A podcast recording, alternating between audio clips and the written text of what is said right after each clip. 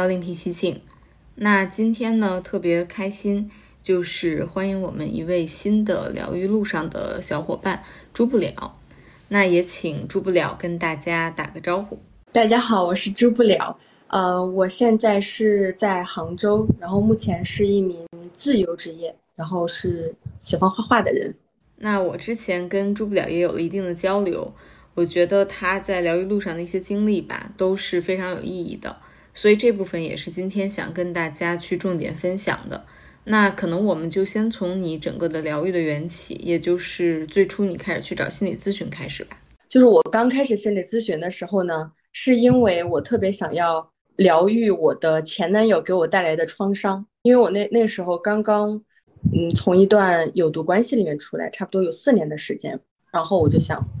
去试一试心理咨询。那个时候不仅仅是因为处理想要处理前男前男友的创伤，其实那时候我的我对自我也。非常的怀疑，因为那时候也是属于被公司辞退的一个状态，就是属于一个三观崩塌还是什么的那种 状态吧，就很痛苦。那感觉整段的咨询当时给你的疗愈，就是带来了一些什么样的变化呢？或者是当时这段咨询你的感受怎么样？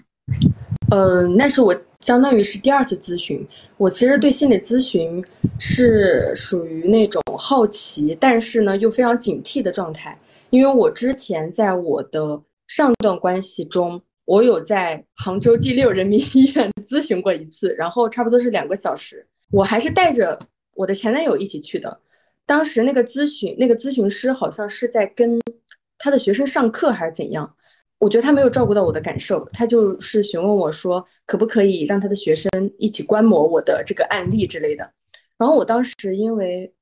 没有这方面的经验嘛，然后对于是否有安全感之类的东西，也就是一点感一点察觉都没有，所以就就是就是非常顺其自然的就答应了。结果在整场下来的时候，我感觉他一直在上课，就在跟学生上课，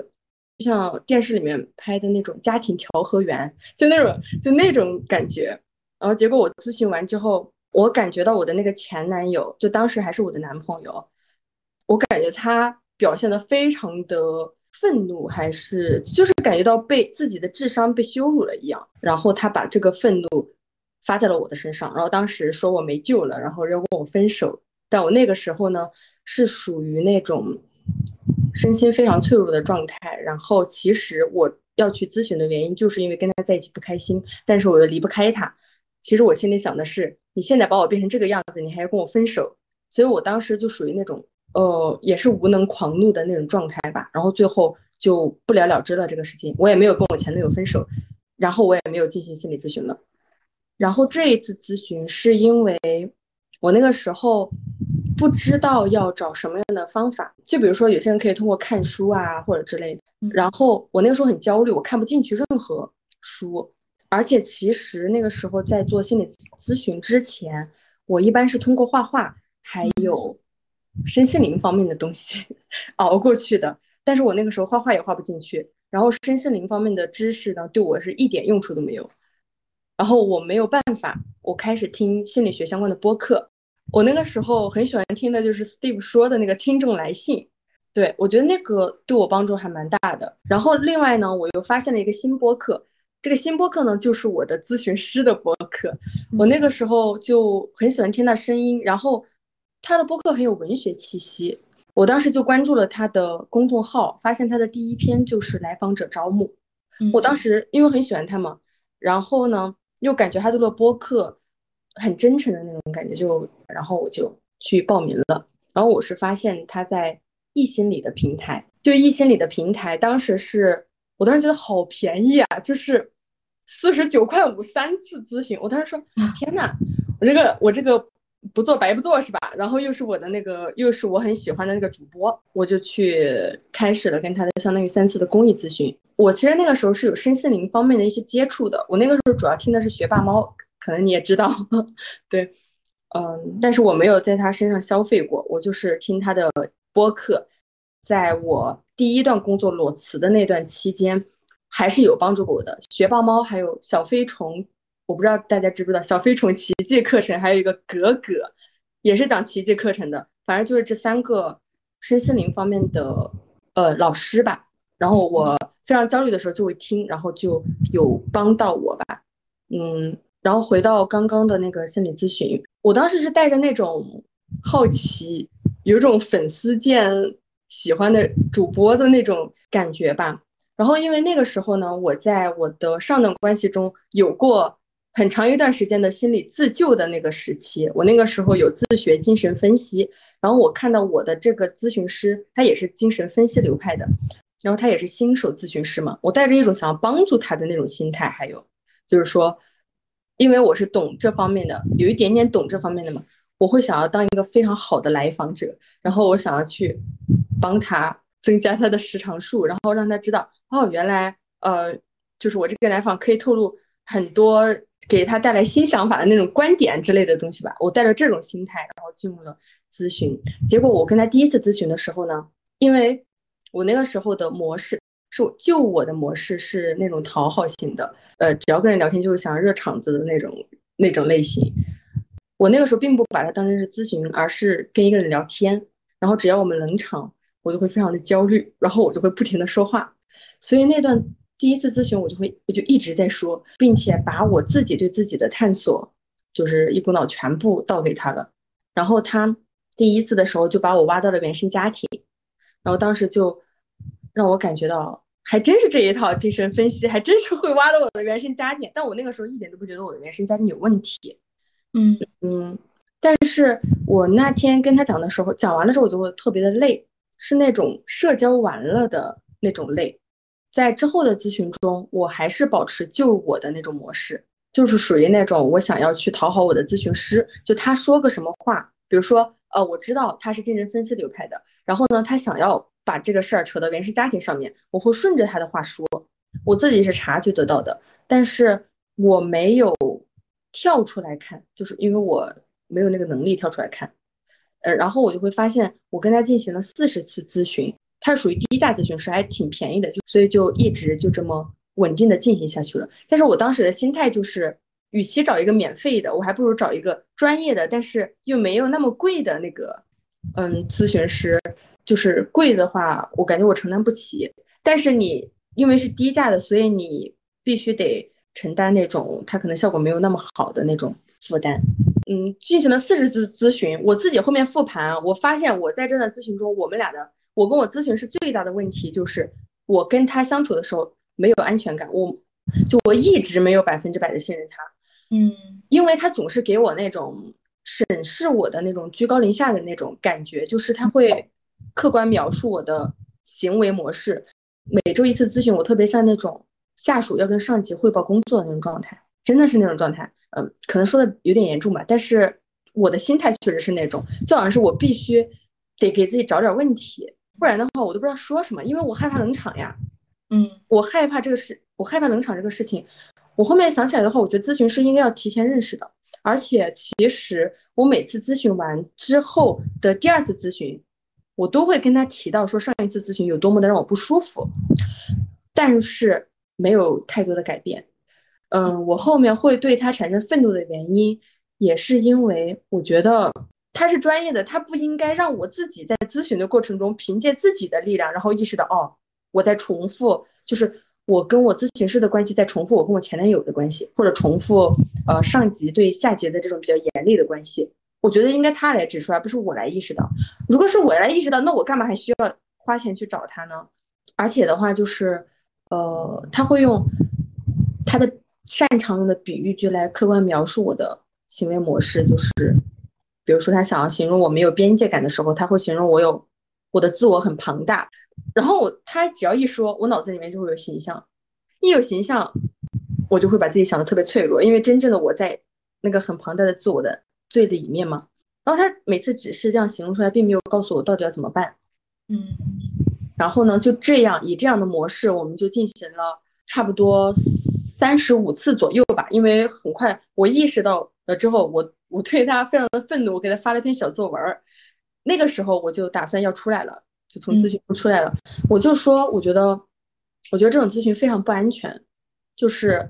嗯，每次咨询完之后，我需要花很多时间，相当于一周的时间去消化他给我带来的很多情绪。而且在咨询的过程中一直在探讨我的原生家庭，然后我就跟我的妈妈闹崩了。但是实际上，在我的活这么大，我从来没有跟我妈妈吵过架，而且我这个崩是我的身体里面有那种气愤的那种火气啊，我控制不了，我不知道对谁发泄。呃，幸好我当时是有一个比较稳定的亲密关系嘛，但是我还是会想要去找我父母讨债，我恨他们，然后我就很想要对他们说，为什么小时候这么对我，导致我进入了我在上段有毒关系中待那待那么久还不自知，然后我就会对对我妈妈哭，就我跟我妈妈表面和平的那种关系啊，虽然我一直知道我跟我父母关系一般，是属于那种我要去讨好他们的那种关系。但是至少他没有崩，呃，我咨询咨询的过程中，我就跟我妈妈就闹崩了，而且那个情绪我处理不了，就太巨大了。但是咨询师他只能一周帮我一次，而且他还就是还不一定是帮我，有可能还是火上浇油。就是在从不是从结果来看，是从过程来看的话，还是火上浇油。然后我就跟他发了个小作文，我就说你很不安全。然后如果我是独居，如果我。比较脆弱的话，如果我想不开，我要是因为你的一次咨询，我处理不好这个情绪，如果我自杀了怎么办？我就说你负得了责任吗？然后，嗯，而且我觉得我在跟你重复我跟我前男友的关系，难道你没有意识到吗？然后他说到我的一篇小作文了之后，他跟我回了一个，他说好的，我感受到了你的攻击，我们在下次咨询中说。然后我当时收到他的这条回信的时候。我就说好的哦，我用的是好的，就是就好像是我发这篇愤怒的小作文，并不是真的要表达愤怒，真的觉得他有什么问题，而是我想要把我的愤怒表达出来。从这一点上，我觉得也可以看出我不相信自己的感受。就其实我那个时候是觉得咨询不太对劲了，但是我感觉到我给他发那篇小作文还只是表达我的情绪，只要他接住了就可以，就好像嗯，我提出的那些疑问就。得到了解决，但实际上我们在下一次咨询的时候，他也没有，就是他也没有给我很好的，嗯，他说的回应是说，嗯，他说他在接个案的时候，他会去确认这个人是不是独居，呃，是不是有稳定的社会支持系统，嗯，然后呢，他这样回答，我就相信了他。其实我后面想了一下，其实他如果不这样回答，他只要给出一个像样子的回答，我感觉我都会倾向于相信相信他。因为好像我那篇小作文并的重点并不是那个内容，而是我的愤怒的那个感觉。嗯，也是我后面复盘想的啊，就是也是因为我会感觉到我很难脱离权威。然后之后呢，我就再继续听播客嘛，因为我是一个重度播客爱好者。我后面就又遇到了一档新播客叫木星记嘛，然后那个时候我开始听的第一期就是他们分享书叫《当下的力量》，然后继续听的是沉浮实验。然后后面又听了他们一些动态修行，我开始跟随他们的脚步，开始看书了。因为为什么呢？就是为什么我后面不听学霸猫了？是因为我发现他对我没有作用了。没有作用的原因就是，我发现当我真的产生困难的时候，我去听学霸猫的音频，我我的身体会产生非常严重的排斥，就是。你到底有没有经历过困难？就是你能不能经历了困难之后，你再跟我说，就就是怎么说呢？我会觉得这是精英人士的那种言辞。但是木星记当时给我的感觉就是我的同路人，也是同路人，就是他是跟我一起去自我成长还有修行路上的那种伙伴。他们可能走在前面，但是我跟着他们的步伐，我可以够上他们的胳膊，就是那种感觉。但是学霸猫给我的感觉就是，他是老师。嗯，他很厉害，但是我不行，我怎么就做不到呢？然后会产生自我批判，然后我就开始看书了。我看的第一本书就是应该应该是《沉浮实验》，但是我没看完，因为我看到后面，我也觉得有点玄里玄乎的，反 正就是有点不太相信。然后后面我就看了佛教的书，也是木心记推荐的，就是世界上最快乐的人。我看完了，似懂非懂，但是里面的那种文字，还有因为是佛教大师写的，呃，可能那个时候我就更愿意相信。佛教的一些大师说的话，或者是当下的力量这种，我不知道算不算身心灵大师吧，我不知道怎么形容，就叫身心灵大师吧。他们的话能够比心理咨询更加能够安抚到我，因为我发现，就是当我在做心理咨询的时候，一直探讨原生家庭，它其实导致我的脑子里面有很多声音，我我我声音停不下来，它会让我觉得我的问题越来越多，越来越多，我的自我批判也越来越多，就是我这个也弄不好，我还跟我妈闹崩了，我心理咨询好像又没有什么成效，大概就是脑子里面的声音越来越多。但是我看当下的力量还有什么清醒的活，他们就会告诉你说，活在当下，就是就是那些声音的话，你不要去，你不要去听就行了，因为你的本我是看着这个声音的人，就是他会用这种方法让我短暂的从那种声音中逃离出来。而且非常有效，嗯，对，非常的有效，嗯，是一个蛮蛮可行的一个方式吧。在当时，我就感觉到我找到了一个比心理咨询更加好的方法，然后我就从心理咨询离开了。而且我离开的时候，他好像让我说真话嘛，但我能感觉到我在离开的时候还想要讨好他。我说的是，我就是说了一些不是很真实的话吧，但最后我还是跟他说了，我觉得。我在四十次的心理咨询中，我是凭着自己的本事成长到了现在。我觉得你起的帮助不大，作用不大，我就直接跟他说了。但是我说的时候，我非常的一种非常紧张、恐慌的那种感觉吧。我会观察他的态度，就是我在咨询的时候，我会一直观察对方的表情。然后他，我记得他有一次他在我的描述中打了一次哈欠，我就非常的紧张，我就在想，我是不是我的讲述太无聊了？但是我当时对自己的察觉不是很多，所以我没有把这个东西拿出来跟咨询师说。我也觉得，就是心理咨询非常有门槛的一个，就做心理咨询是一个蛮有门槛的原因，是你最好是对自我有有察有点察觉的人去做，效果会很好很多。因为你可以在当下感受到咨询师说了什么不舒服的话，然后你可以在当下提出来，这样你们可以去讨论。因为你跟咨询师的关系就可以印证你。跟在其他外部的那些世界的关系嘛，但我当时自我察觉非常的弱，我所有的关注都在外界，我特别想要去讨好别人，但是我的咨询师没有能力察觉到我这一点，或者说他察觉到，他不知道要怎么让我意识到我要在乎自己的感受，后面我就离开了。首先特别感谢刚才朱不了这么详细的一个分享，而且我觉得是特别有价值的。就是因为其实比较少有人能够比较详尽的去把自己咨询的一个过程，不管是好也好，或者是坏的也好，就这些过程能够特别真实的去分享出来。然后我我听下来之后，其实我想简单的梳理一下。首先就是就像你说的，好像经过了四十次左右的一个咨询的过程，但是可能你跟你咨询师之间的这种关系，我听起来他建立的连接并没有那么的紧密。就好像并不是说是一个共同工作的伙伴的这种关系，而更像是学生和老师，或者是上下级这样子的一个关系，好像更加能够去描述，或者更加能够代表你们当时的关系。所以我觉得这个的确是不可避免的，在咨询中会对你也产生一定的影响。然后呢，再一个就是我觉得听下来，可能当时你的咨询师也是处在一个比较新手的阶段。然后好像的确是，对于你们双方的一些情绪的体察，像情感的这方面的一个沟通，就不是那么的顺畅。那这个的确对于咨询的影响就会特别大，特别是如果说没有建立一个很好的信任的话，那其实很多问题就无从谈起了。我觉得信任是第一位的，跟咨询师的一个信任，然后后面才能有不断的这种深挖的机会，然后才能产生更深入的效果。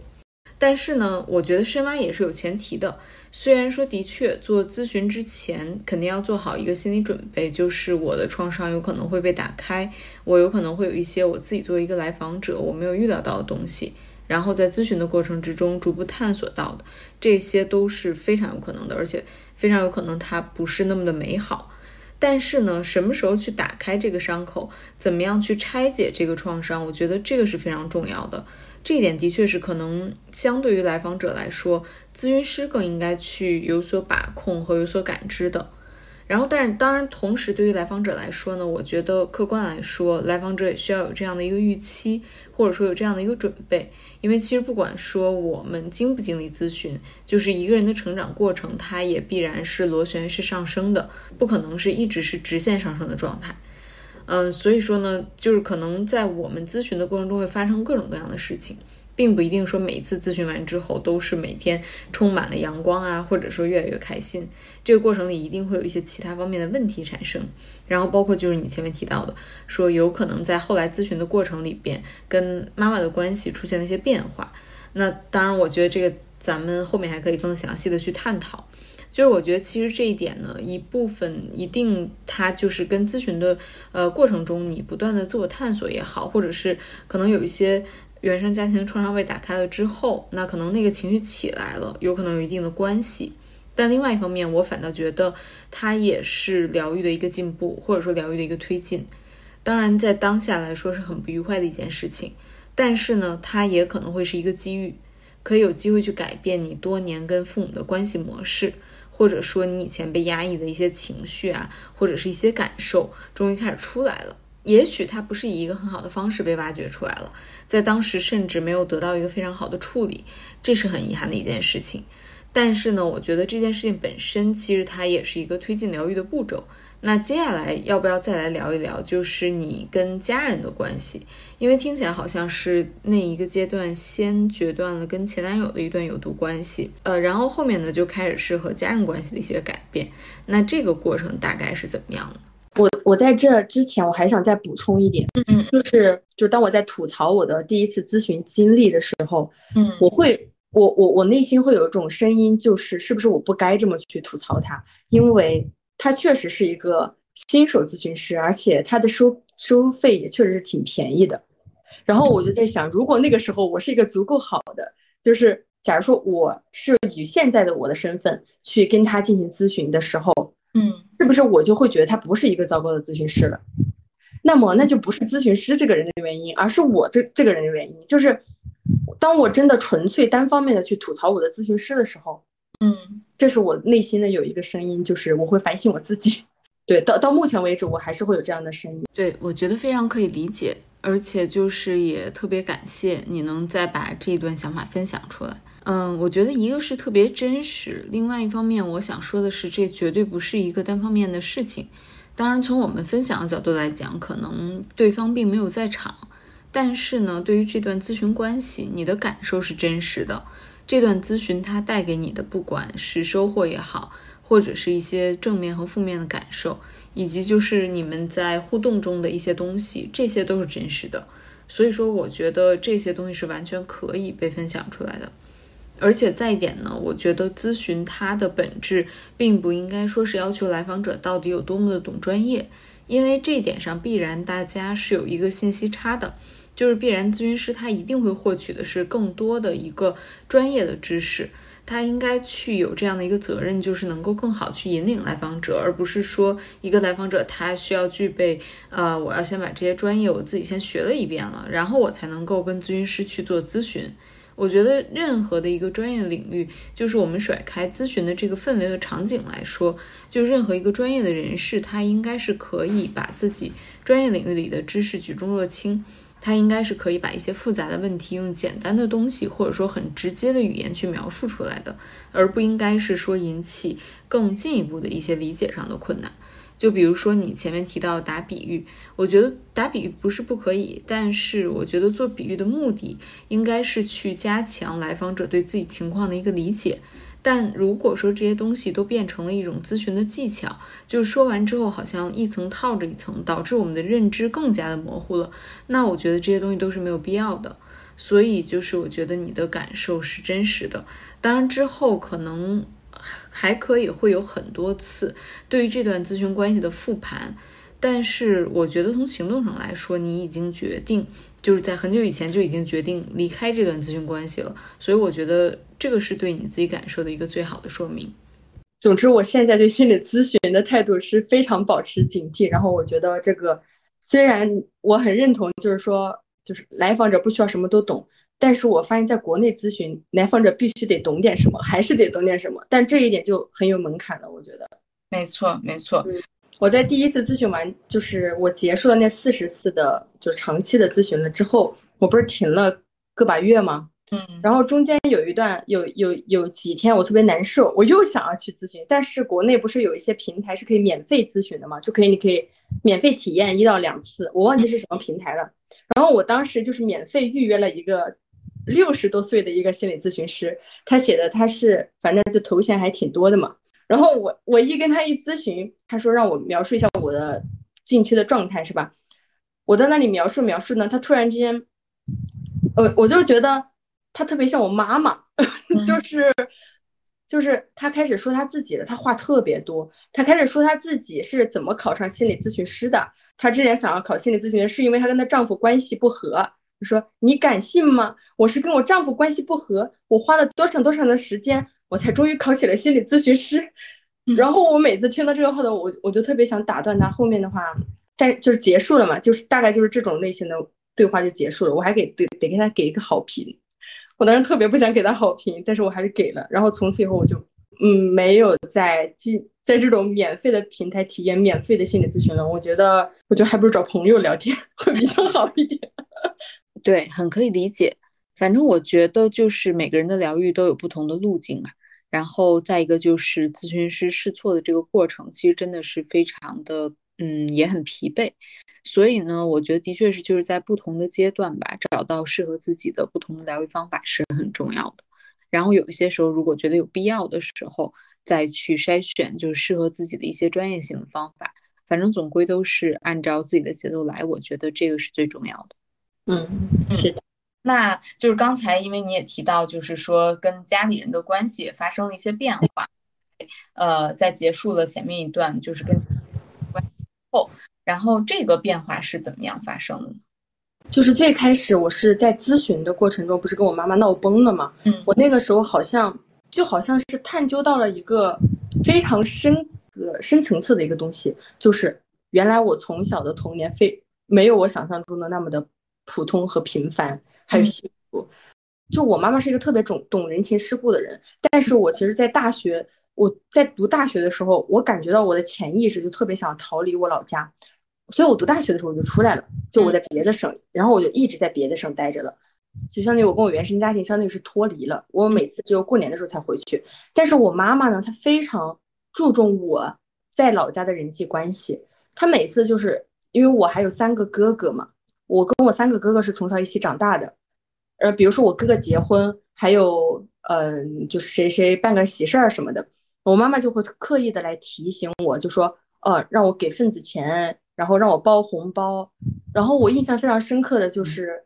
在我呃我还没有做心理咨询之前，我那个时候是第一次工作的裸辞，也是没有工作的阶段。那个时候我我哥哥的女儿就是生了个女儿嘛，然后呢他让我给那个就生孩子嘛包个红包什么的。我知道我想要就是可以给个礼物之类的，但是我不想直接给红包，因为我不知道为什么我对于直接给红包有羞耻感，因为我还有还就。那个哥哥生了女儿，我还有两个哥哥呢，他们是不是也要给？就只要我给了的话，势必会有对比。嗯，然后我自己也会觉得，我给多少呢？而且我那个时候又是没有工作的阶段，我确实不想给，我觉得买个礼物就差不多了。然后我就给我那个哥哥买了个礼物，那个哥哥的女儿买了个礼物，我还给他，我给他买了两个礼物。我妈妈不行，我妈妈说你必须得给红包。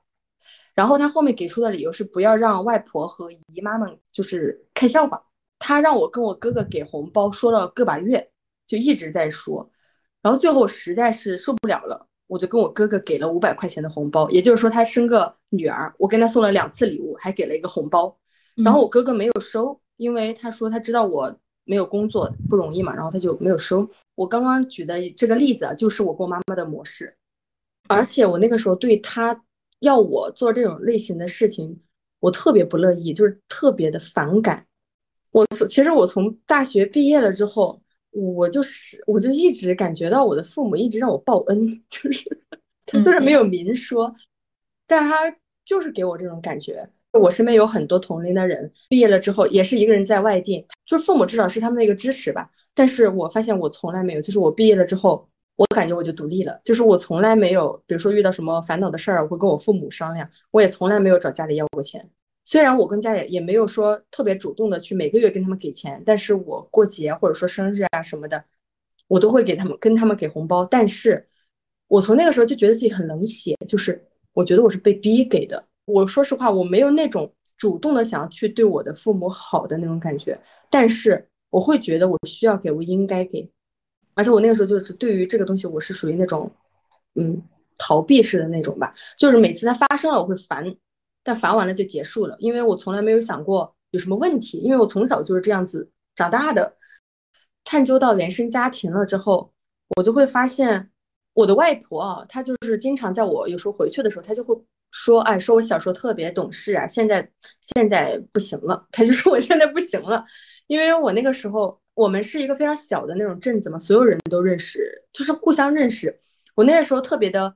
我还挺可爱的，就小时候，然后萌萌哒的那种小女孩。然后我是跟三个哥哥一起长大的嘛，但是那个时候我是经常被人夸懂事的。然后他们经常提到我一件非常厉害的事情，就是我三岁的时候就可以从这个小镇子的类似于东边走到西边去上那个启蒙学堂，就是上托儿所什么的。然后那个时候我外婆她说她要背我，然后我拒绝了。呃，然后呢，我外婆就会背着我的就是小哥三哥吧，然后去上学。我的三哥是从来就是他很喜欢哭，很喜欢闹，就我三哥是是一个小皇帝的那种感觉吧。然后当时我外婆还觉得。怕周围的人说他虐待我什么的，就是不背最小的我去背我的三哥，大概就这个事情是他们从小说我到大的，就是说我非常的懂事，非常听话。在我们那个小镇子里面，所有的阿姨叔叔都会说我是一个非常听话的好宝宝那种那种类型吧。然后呢，就这样一直读到了高中吧，因为我是我是湖南人嘛，然后我们湖南的那个教育非常的严厉。我我自己对我自己以前的认知是一个学习机器，比如说一般人的青春期他是要去开发自我的啊，就是认识自己是谁，但我从来没有。我毕业了之后，跟我的那个有毒关系在一起了之后，我开始怀疑自己，然后那个时候可能就慢慢的开始自我探索了。然后我觉得我比较猛烈的自我探索是在这两年，但是我在相当于是在二十岁之前，我都是属于那种小宝宝的那种状态。然后我那个时候开心呢，是为了取悦老师和家长，就是我已经不知道什么让自己开心了。但是我有一个根，是我喜欢画画，我从小就喜欢画画。但我那个时候求我妈妈让我学画画，求了很多次，就是哭着求的，我妈没有答应。然后这个事情就不了了之了。嗯，大学了之后嘛，我感觉我还是保持高中的那种那种状态，就是老师要我做什么，然后我就做什么。我那个时候我的大学专业学的是日语。我那个时候心态呢，就是哦，我专业学的是日语，所以我每天要学日语。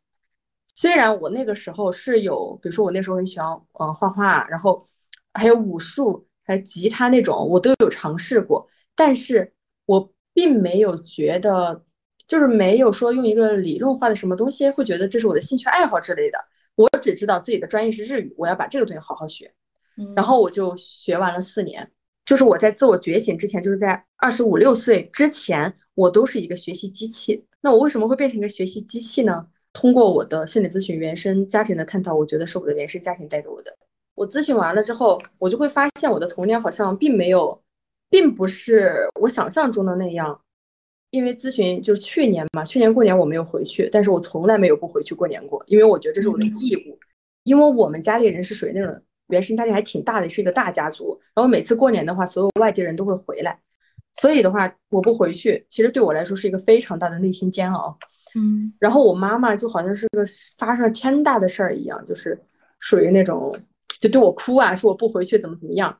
但是我当时就是跟她说的是，我必须跟你保持一段清淡的关系，因为我觉得你说的任何一句话都会影响到我的情绪。我说我现在不回去是对我们双方都好。我妈妈就说表示尊重嘛，差不多就是就是没回去。但是我自己会觉得我不回去这个事情是一个很大的问题，我就会觉得我跟我妈妈之间产生的问题，我很想要在我有能力去处理这些问题的时候去处理。不是我之前说我说我看听木星记，然后看书嘛，然后今年的话我就回去了两次，因为我觉得汲取能量差不多差不多应该可以应付了吧。第一次回去是我妈妈退休，嗯，我就跟她还是。大吵了一下呀，就之前的话，我们是远程吵架嘛，每次视频必吵。但是上次回去呢，是我跟他当面吵，我就直接说，我说我觉得他不爱我，然后我就说，你知道我就是上段关系怎么怎么样，是因为就我会把心理咨询师的那段理论跟他跟他讲，他就是那种委屈的状态，他说我怎么不爱你啊，大概就是这种。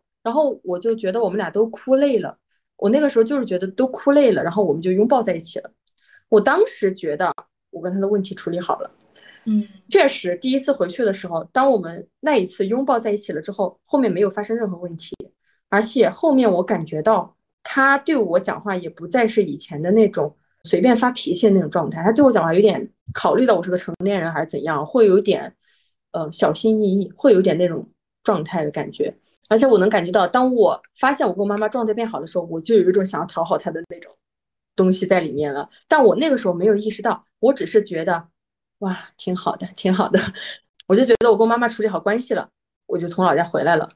然后紧接着一个月过去了，我奶奶去世了，然后我又得回去吧。回去了之后，我爸爸让我在家里待两个月，就陪我妈妈，因为我爸爸是在外面打工嘛。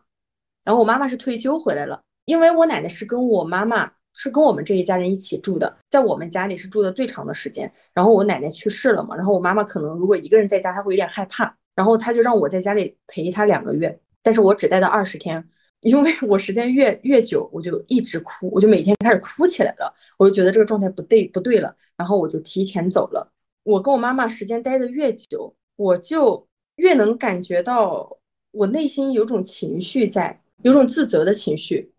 又想对我妈好，但是我又不想对她好，因为我不想对她好，我就自责。然后处于这种拉扯的状态中，我就会容易崩。就比如说我我我的家庭不是一个很大的原生家庭嘛，就是我妈妈有三个姐姐，就是这三个姐姐呢也是属于我的家长吧。然后呢，他们也不觉得我长大了，他们会经常就是我回来了之后，他们会说我不懂人情世故，会直接当着很多外人的面就直接说我啊，可能结婚了之后就懂人情世故了之类的话吧。我我会对自己的反应会很困惑，就是我的姨妈她在很多人面前。说我不懂人情世故的时候，我的第一个感觉我就是非常的愤怒，但是我好像发不出火，然后我就躲在了我的外婆的小房间里面，因为我那个时候还是在用身心灵的方法来让自己平静下来嘛，因为我下午的时候还得跟我的那个姨妈吃饭，这就是我为什么会觉得身心灵在那个时候还蛮帮助我的，就是它像一个紧急药药物一样，就是。我在紧急看了一本书，叫央金拉姆写的《大地母亲时代的来临》，两个小时就看完了。看完了之后，我的心情就平复下来了。嗯，然后我就跟我的姨妈一起吃饭了。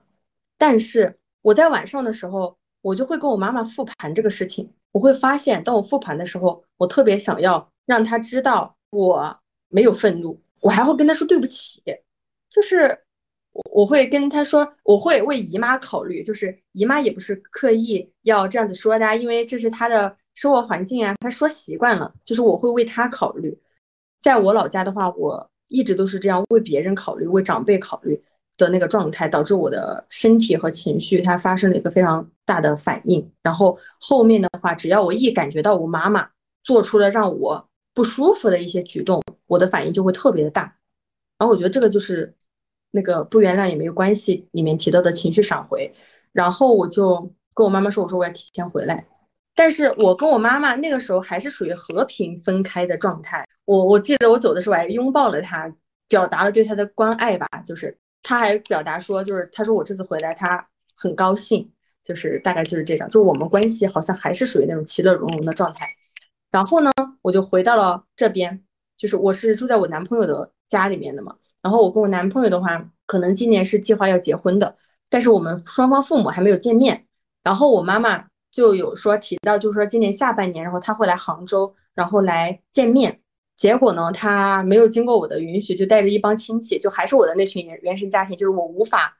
在他们面前发火的那群原生家庭来到了杭州。他们很没有边界感，就什么都得让我们这些小辈安排，然后也没有，就是没有照顾到我们。我我这个小辈的感受吧，差不多，但是我还是去顺从了他们，就带他们在这边玩儿。然后结果我亲戚走了之后，我就跟我妈妈发火了，因为我发现这个时候我对自己很困惑，因为我困惑的点是在于我不知道为什么我这么多火。就身心灵的东西，我我我会觉得这个时候对我来说是一个自责的一个东西，就是啊，比如说活在当下、放下什么的，我越做不到，我就越自责。但是。我觉得这个东西不是我脑子觉得做不做得到了，是我的身体上真的有很大的火在里面，就还是那种情绪。然后我就每天跟我妈妈发脾气，就是有有股气在身体里面。我跟她发完了之后，下午就好了。然后第二天早上醒来又跟她发，然后下午又好了。然后我对我这个行为感到非常的困惑，我就让我妈妈提前走了。嗯，不仅困惑，我就会发现我好像破坏了，就是我会发现只要我跟我妈妈待在一起，就不，嗯，如果是其乐融融的状态，那我势必是要忽略自己的需求。我想对自己好一点吧，所以我就让我妈妈提前离开了。呃，之后的话我就把它删掉了，就是就把它拉黑了之类的。我在进行这个举动之前，我会跟他非常详细的解释为什么我要这样，就像我上次不回去过年一样。但是我发现他听不懂，他始终是属于那种委屈的状态，不知道为什么。我会直接就说，我我会觉得，好像只要我开始赚钱，然后你们就会让我报恩。然后他回应我的就是非常悠悠的来了一句说：“你可以不选择报恩呐。”我不知道他为什么要这样说，就是意思就是他默认我是需要报恩的，反正就给我听起来是这样的感觉吧。然后他还会说什么“十月怀胎，辛苦生下我，怎么可能不爱我”之类的话。然后我就感觉我真的好像就是明白了那个道理，为什么不能跟父母讲道理？的原因就是他只要拿出这句话怼你，你就立马变成了一个欠他的那种状态。就是你确实跟无法跟他进行正常的平等的交流，就跟父母，我不知道为什么，嗯，我目前是这个样子的，所以我目前采取的状态就是把他拉黑，就我暂时的话不去不去想跟我妈妈之间的关系，我暂时专注到自己的感受上，因为只要我跟我妈妈交流，我就会考虑到她的感受，我从小一直以来压抑住的那些情绪，我就不能百分之百的发泄出来，我就会自责，那么我的进步就会非常的缓慢。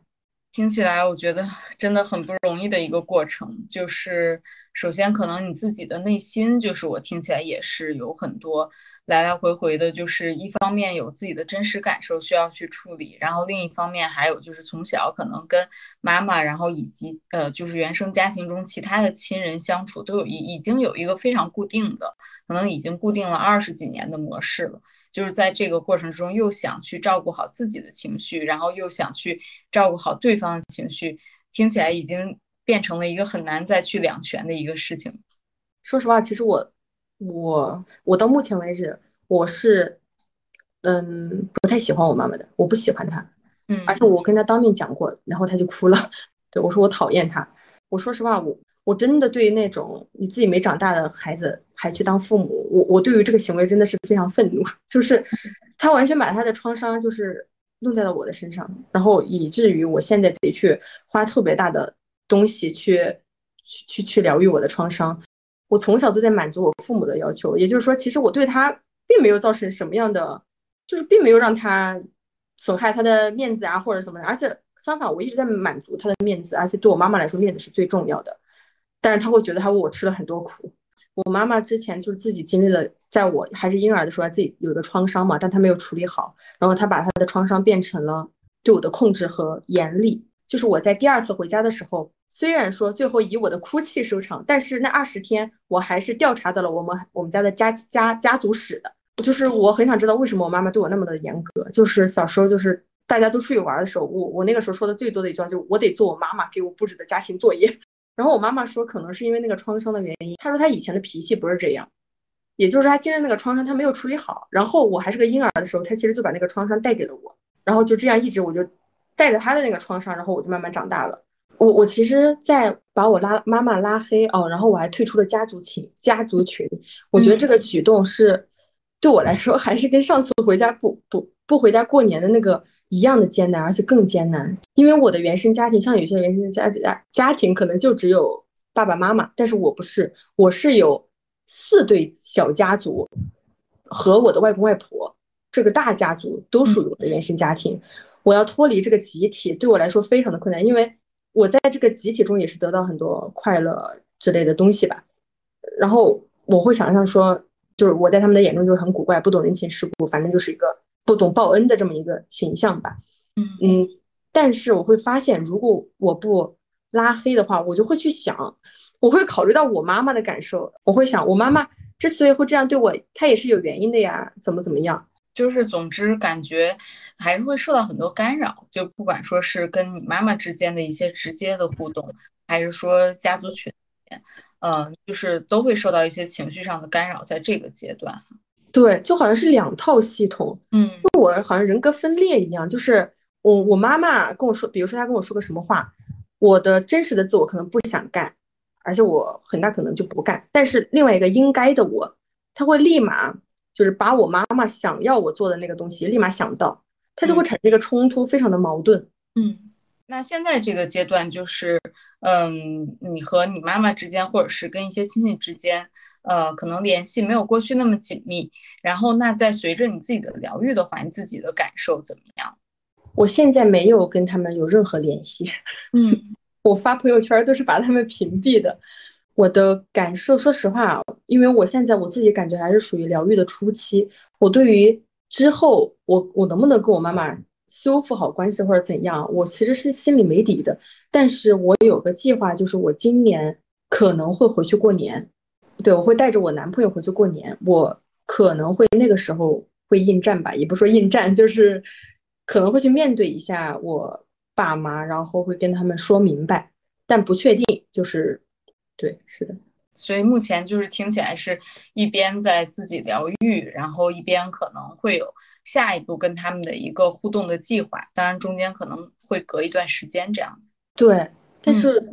你听我现在跟你讲话还挺清晰，或者说情绪还好，但实际上我觉得我疗愈的过程还是很艰难的，就经常一天就是哭到晚的那种，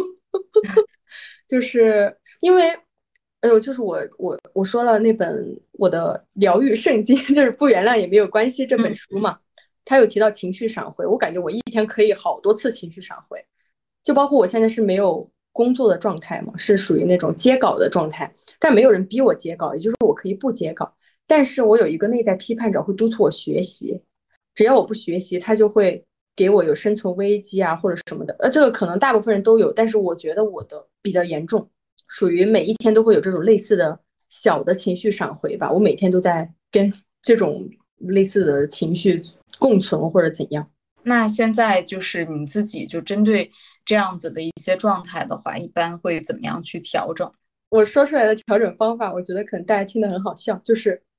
很神奇，就是我内在批判着，他不允许我做很多我认为不好的事情，包括我吃东西，他会不允许我吃东西。我这个月就吃了很多甜食，因为我知道他不允许我吃，我就要吃。结果我发现好像，呃，就包括我哭啊，我好像允许了之后，我就每天哭，每天哭，就好像我允许了之后，我的那个内心的那股火就没有那么旺盛了，真的没那么旺盛了，就还蛮神奇的。像之前身心灵的那个学身心灵的那个阶段，他让我放下呀，什么活在当下之类的，我我我会感觉到。他并没有去面对我真实的那个问题，而只是告诉我应该要接下来怎么做会比较对你之后有益。但是我现在的做法就是去接受我这个问题，但是我大部分时候是接受不了的，所以我才会哭嘛。但是我哭了之后呢，我就让他哭，就这样吧，然后就哭哭，然后我释放出来的之后呢，我感觉我现在的状态是属于那种平稳中带一点点低落的那种状态，但是。好像没有之前那么绝望了。过程中，我我现在有每天看心理学方面的书了，虽然很多时候都看不太进去，但是我会让自己看。所以目前就是这个样子，就是过来的，挺好的。就是其实我听下来，我觉得起码是已经脱离了就是过去的那种极端压抑自己的那种状态。因为可能听起来过去就是好像脑子里一直有两个小人儿，就是一方面是自己有很愤怒的这种情绪，另外一方面就是内在批判者的力量，或者说原始的这种就是原生家庭的这种关系模式的力量是比较强大的，它又会阻止就是自己真实的情绪去发出来。但是现在呢，就是起码说我想吃甜食就可以去吃，然后呢，我我想要去哭我就可以哭，就是更多的有这种。呃，自我赋权的力量，或者是能够允许自己想干什么就干什么的力量，然后这样起码就是那一部分的情绪好像就没有那么憋着了。我确实我的行为是吃甜食了，但是我脑子里面还是有那个批判者的声音，但是我不知道为什么，好像我的那个声音更就是更大了。至少我做出来的行为还是允许自己吃甜食，尽管我吃的时候他还是会批判我，但我还是吃。我觉得这一点。这就是我为什么会感觉到我的自我更尊重自己的感受的原因是，啊，我除了看书之外，其实我还有参加一些团体咨询，我是会有一些学习的，就是我会跟人的一些互动中，我是会学到哦，原来这样表达也没关系。因为在团体咨询中，当时就有一个队友，他跟另外一个队友产生了冲突，然后他就直接当着我们这六个人的面，然后就说：“刚刚你说的那个话，真的没有在对我进行攻击吗？”之类的话。因为他说：“他说其实我我这样表达的，我也会担心是不是有点出出头啊之类的，但是我不想让这个感受过去。”然后我觉得当时这个行为对我产生的影响还蛮大的，就是我会刻意的去训练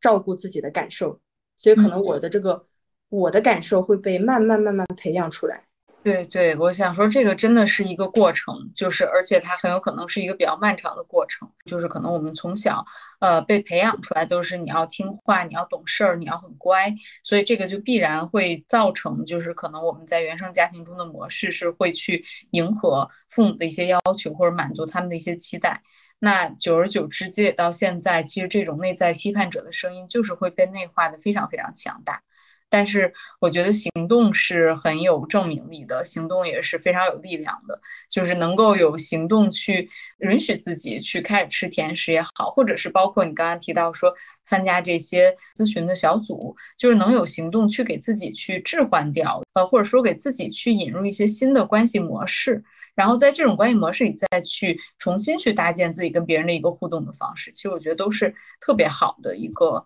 啊，新的尝试和新的过程吧，嗯，这个会是一个比较长的过程了。然后在这之中，肯定也会有很多次闪回和反刍啊，就是不断的这样子去面对自己以往的情绪，因为的确这些积压也不是一天两天的一个过程了，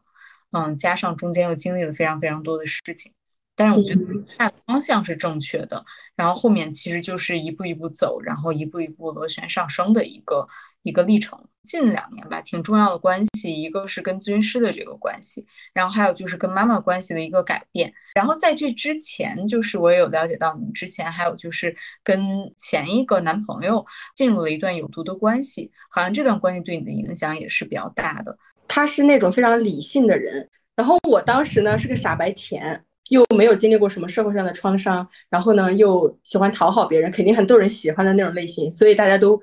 公认我是大家的开心果那种类型的女孩子，所以就是他他会喜欢上我，然后我也喜欢他。但我喜欢他的原因是因为我觉得他特别真诚，他可以非常厉害的，就是说出他对爱情的看法，就感觉给我的感觉是他追求的东西很纯粹，然后我就会觉得哇塞，他好活得好明白呀，然后我就被他深深的吸引了，因为我发现我周围的男生没有他这样的，然后我们就在一起了。结果我发现我跟他在一起的模式。就是我噩梦的开始，当然也没有那么严重了。就是，然后我跟他是同事，又是室友，同居室友的关系。嗯，其实我当时跟他在一起，我很不舒服，我已经很不舒服了，但是我意识不到。这就是为什么我会，嗯，我会觉得是我从小成长环境的原因，就就跟我父母的亲密关系是属于那种严厉的关系。我跟这个前男友的关系也是严厉的关系，所以我没觉得有什么不对劲，我就会觉得我自己很爱他。我就离不开他，即使他让我如此的痛苦，但是我还是离不开他。然后其中有一点的原因是他一直在打压我，就是当我表达我自己的情绪的时候，他会反过来把一件事情说成是我的问题，然后会让我感觉到非常的羞耻，让我觉得我不该提。呃，因为我跟他在一起四年嘛，这样的事情每一天基本上每一天吧都有发生，但是。后面两年的话会好一些，因为我认我我接触了身心灵方面的东西，我我可以左耳朵进右耳朵出了。对于他的一些话，就是用身心灵的叫什么保护圈 保护自己吧，差不多是那种。就我特别想举的一个例子就是，嗯，就当时我是裸辞了一年，然后当时我好像是就希望男朋友啊，他可以主动提出来，就是可以嗯多付点房租之类的。就是在之前我们的房租都是 A A 制的。就很多时候，我跟他的东西都是 A A 的。我其实特别想让他请我，但很多时候他给我的感觉就是我不应该说出这种请求。我就是想要说让他，就是可以主动的说可以多付点房租，但是我知道他不会主动，所以我必须冒着我很大的羞耻感跟他小心翼翼的提出这件事情来。我为了让气氛不那么的尴尬，然后。我就后面加了一句，我说反正你赚的钱多嘛，就那种感觉嘛，是吧？然后他当时回了我一句，就直接把我给怼哭了，就是他就说为什么钱多的人就必须要出多的房租？我当时我就感觉到说的好有道理啊，确实。然后他又会把这个羞耻感变成，就是他把这个错就又让我觉得我不该提这个需求。然后最后呢，他还是房租他还是多出了一点点吧，但是我总觉得是我在逼他出，如果他不出的话，他就不好，这个人就不好。还有一个事情就是，我也是裸辞的阶段，然后我特别想去吃东北菜，我又是很小心的让他，就是说你可不可以请我，然后他就说你不是有存款吗？为什么你不请我呢？然后后面我就请他吃了，就大概是这种这种类似的事情，我觉得其实这两个事情是相似的啊，就是他会让你觉得你提出的需求是就不应该提出来，然后他会让你觉得你的感受是不对的。然后我就会发现，我在这段关系中就一直就是不相信自己的感受。其实我一直觉得我们的关系有点问题，但是我一直不相信自己的感受，我不敢离开他，就是我切不切不断这段关系，我只能我只能是外面，就比如说外界给我一个机会，然后我就是我看到了，我去抓住那个机会，然后跟他分开，我只能是这个样子，我自己主动分开不了的，嗯。而且当时的话，其实我每次跟我的朋友就说起我这个前男友，我每次都在吐槽。但是我的朋友都是线上的嘛，然后他们会就很奇怪为什么我不分开。然后当他们问我为什么不分开的时候呢，我就会说他很独特呀，他很就是他也有他的好呀，他跟其他人不一样。就大概我会这样子去就就就反馈给他们。但是我现在想起来的话，是因为我其实那个时候回应的话，其实是我在防御了，就是。我不想证明说自己的选择是错误的，嗯，我是后面复盘的时候这样子觉得的。我我说实话，我会觉得那个时候的我很可怜，就是为什么那个时候没有人帮他。但我现在会觉得，如果那个时候有一个朋友，比如说，嗯，其实我在当时也是有朋有有好朋友的，但是关系没有那么的深入，所以他不可能介入我的这种情侣关系的这种事情嘛。也就是我当时没有那种，就是好到足够可以去去跟我。跟我这个男朋友还有我一起玩，然后他发现男朋友我的前男友不对劲，然后他可以跟我说，就这种，就他们只是在线上说，或者很很有分寸的告诉我说，哎，你怎么会跟他在一起啊？就这种，但实际上对我的帮助不大。然后那个时候就是我特别苦恼，为什么我的前男友没有朋友？就是我是有朋友，但是我的前男友没有朋友，因为如果他有朋友，我可以问他的朋友，但他没有，所以所以的话就是属于相当于是一个闭环，我就我就在里面待着。我嗯，我也出不来，就是就是这样子的状态。嗯，我非常能理解，就是你描述的这样，就当时的那种境遇吧。然后或者是说，在一段关系里，好像就是拔不出腿来，或者是很无力去离开这样的状况。但是关于朋友的这一点呢，其实我比较好奇，就是说，如果是设想当时真的是会有这样子的一个一个非常亲密的朋友，并且你也非常信任的话。那如果说这个人他明确的跟你说，就是建议你们分开的话，你一定会这样去做吗？其实也不一定，现在想来，好像也不一定。嗯，因为我跟他是同事，又是居住在一起的。我我后面自己复盘的时候，我会觉得，其实我可能潜意识里面觉得还是在一起那个麻烦会小一点。对对，所以其实我想说的就是，即便说当时有这样一位朋友。但是呢，对于这段关系来说，第一责任人一定是这段关系之中的两个人。即便说是朋友，我觉得可能再好的朋友，对于亲密关系来说，他一样是有界限的。因为朋友之间的这个建议，我觉得其实很难能够真的去插手到亲密关系里边。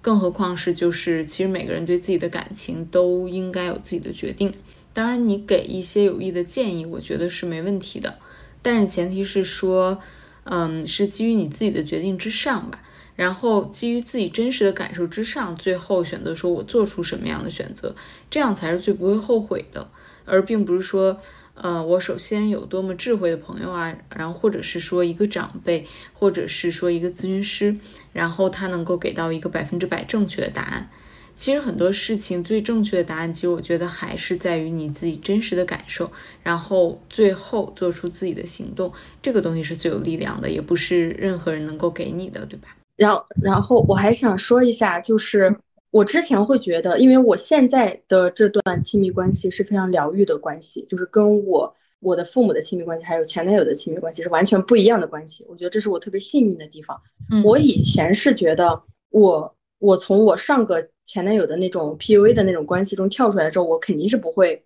再进入这样的 PUA 的关系中了。我我会觉得，我要不就不谈恋爱了，要不我就会找另外一种模式，比如说我跟我现男友的这种很疗愈的模式去谈恋爱。但是我后面就是我最近会感觉到。其实我确实是很幸运的，因为我之前没有体验过这种疗愈的关系，也就是说，其实我很大就是很大可能性还是会进入这种类似严厉的这种关系，只是程度严厉程度不一样。然后我可能又会觉得不对劲，然后我又会再分开，然后直到我开始自我探索、看书啊、干嘛干嘛的去切断这个关系，我会感觉到。就是这种重复的这种关系的可能性还是蛮大的，就是嗯，我我最近的一个复盘的时候想到的，嗯，对，是这样，因为我以前从来没有体验过这种关系，其实我到现在都不能百分之百的去接受这种包容，因为我总会带着一丝怀疑，这是真的吗？就是对，但是我会发现我跟我这个现男友的关系模式是，我我感觉就是我在上段关系中的所有的，比如说。哪件事情让我产生了羞耻感，他就在我身体上标了个记。然后呢，我在这段关系中呢，就是我跟我的这个男朋友，然后经历类似的事情事情，然后我的男朋友去化解这个标记。我现在跟我这个男朋友在一起两年嘛，然后像我之前提金钱的话题会非常的羞耻，我会觉得，嗯，我会担心他是不是觉得我不愿意为他花钱之类的。但是我现在的话，在他面前，我就是我就是想让你请我吃饭，就是我现在可以。相对来说比较自然的提出来了，当然羞耻感也是在的，但是，但是就是就是说那个程度就会轻很多。我觉得这是我的这段关系给我带来的。嗯嗯嗯嗯，就是听起来其实肯定是比以前来说更能够表达自己的需求。嗯，对，是的，但是就是还是确实是属于那种没吃过好果子，现在有个好果子吃了，会觉得这是真的吗？会有那种感觉。嗯嗯。对其他的一些，其实可能更多的还是属于自己的一些情绪，这这些部分，其实我觉得肯定是之后吧，就回归到自己是比较重要的，然后回归到自己再去处理，就是也能够更清晰的去看清现在这段关系它的本质到底是怎么样。嗯，是的，非常感谢今天朱不了给大家做的这个分享，就是我觉得特别的完整，因为涉及到就是以前自己经历的亲密关系中的有毒关系。以及原生家庭之间，还有自访关系这些不同的，但是又对都对自己很重要的关系，啊，以及他们对自己的影响和复盘，然后包括这些关系是怎么样去影响他去走上就是疗愈的这条道路。当然了，我觉得就是朱不了也非常的勇敢，他也提到自己现在是在疗愈的一个初期的阶段，嗯，我相信之后还会有很多就是不同的经历和感受，在这个疗愈的路上去等待着。那最后也看朱不了还有什么对未来的一些期待，可以给大家分享一下。呃，我觉得我对我未来的展望就是可以自洽的过日子，就是关于其他那种大话我也不说了，但是我就是想要自洽的，然后慢慢来，然后生活，大概这就是我对我自己的展望。好呀，那那今天我们的分享就先到这。好，谢谢丁丁，谢谢大家收听。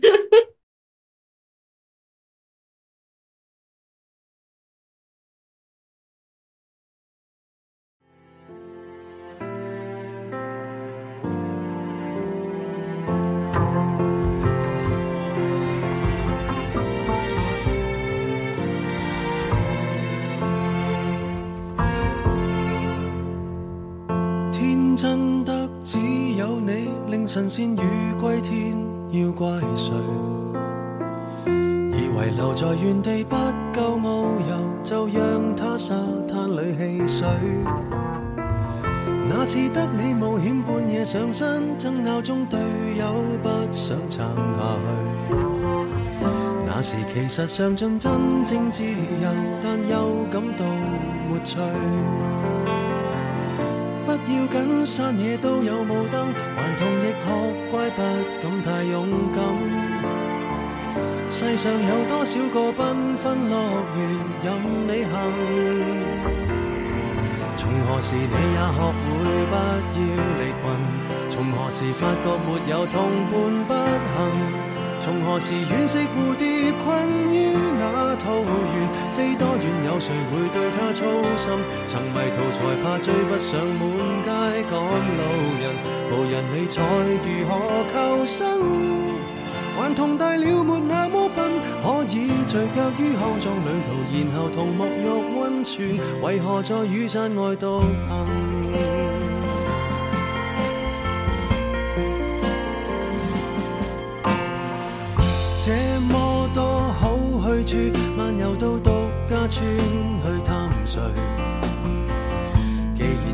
寻梦之旅出发，就站出点吸引赞许。逛够几个睡房，到达教堂，仿似一路飞奔七八十岁。既然沿着情路走到这里，尽量不要后退。亲爱的，闯遍所有路灯，还是令大家开心要紧。抱住两厅双套，天空海阔，任你行。从何时你也学会不要离群？从何时发觉没有同伴不行？从何时惋惜蝴蝶困于那桃源？飞多远有谁会对它操心？曾迷途才怕追不上满街赶路人，无人理睬如何求生？还同大了没那么笨，可以聚脚于康庄旅途，然后同沐浴温泉，为何在雨伞外独行？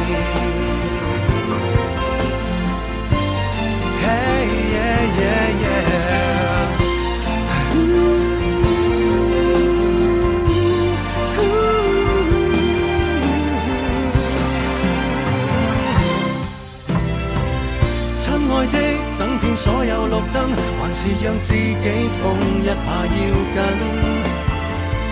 马路、戏院、商店，天空海阔，任你行。从何时开始忌讳空山无人？从何时开始怕遥望星辰？原来神仙与幻道，大海会断云，听不到世人爱听的福音。曾迷途才怕追不上满街赶路人，无人理睬如何求生？还同大了没那么笨，可以聚脚于康庄旅途，然后同沐浴温泉，为何在赤地上独行？还同大了别再追问，可以任我走，怎么到头来又随着大队走？人群是那么像羊群。